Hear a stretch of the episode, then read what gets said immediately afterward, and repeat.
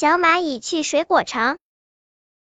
有两只小蚂蚁，一个叫大嗓门，一个叫小嘴巴。他们下决心要去闯天下，就沿着河岸一步一步向前爬去。有一天，他们在河边遇到一个旅行团，这个旅行团里有成员小白兔、小花鹿、小老鼠和小花狗，他们正坐在河边休息。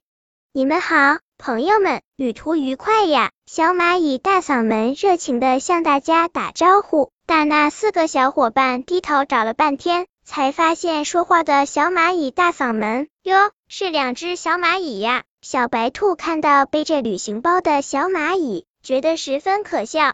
小蚂蚁小嘴巴热心的问：“请问你们要去哪里旅行了？”小老鼠得意的说：“我们啊，我们要到水果城去。”听说那里一年四季都有新鲜的水果，啧啧啧，想一想都要流口水了，是吗？那可太美了！朋友们，咱们搭个伴怎么样啊？小白兔惊奇的睁大了它的红眼睛，说：“搭伴？和你们？你们知道水果城有多远吗？”小花鹿也接着说：“是呀，你们也不想一想，我们跑几步的距离就够你们爬上半天时间了。你们想去水果城？我看那简直是做梦。”小蚂蚁大嗓门和小嘴巴听了他们的话，心里很不舒服。朋友们，请告诉我们怎样去水果城就行了，我们会自己想办法的。小花狗摇摇尾巴说：“去水果城吗？要一直沿着这条河走。”走过一座木桥，穿过一片草地，再翻过一道山坡就到了。小老鼠也跟着说：“我看你们还是算了吧，省点力气回家吧。”说完，他们四个头也不回的往前走了。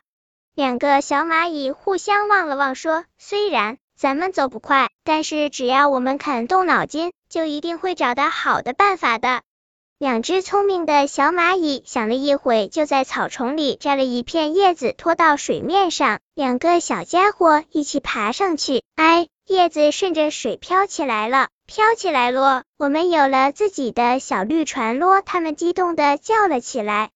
很快，这只小绿船就把他们送到了一座小桥的旁边。两只小蚂蚁爬过木桥，来到了一片片绿绿的草地上。小蚂蚁大嗓门说。我说小嘴巴，这片草地真是好大好大呀！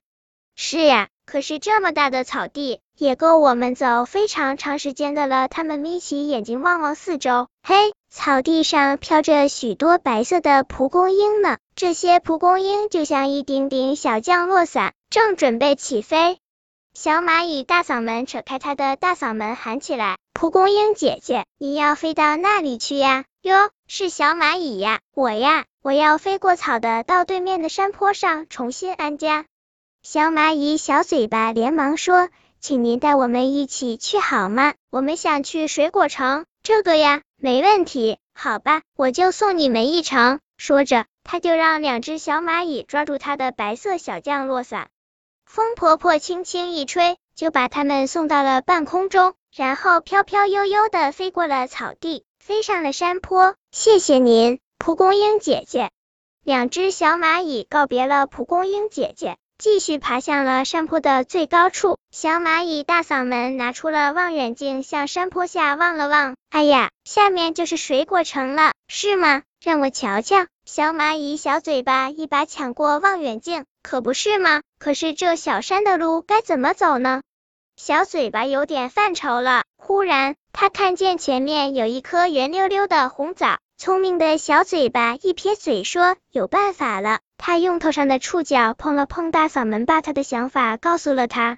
于是，两个小家伙一起跑到那颗红枣的跟前，抱着红枣咬了起来。不一会的功夫，红枣的中间就有了一个圆圆的小洞。他们两个钻了进去，然后大声的喊道：“风婆婆，请你吹口气，让红枣滚下山坡吧。”风婆婆轻轻一吹。红枣滚动起来了，而且还越滚越快，咕噜噜，咕噜噜，红枣滚啊滚啊，一直滚到了水果城的城门前。两只小蚂蚁高高兴兴的进了水果城，他们受到了非常热情的接待。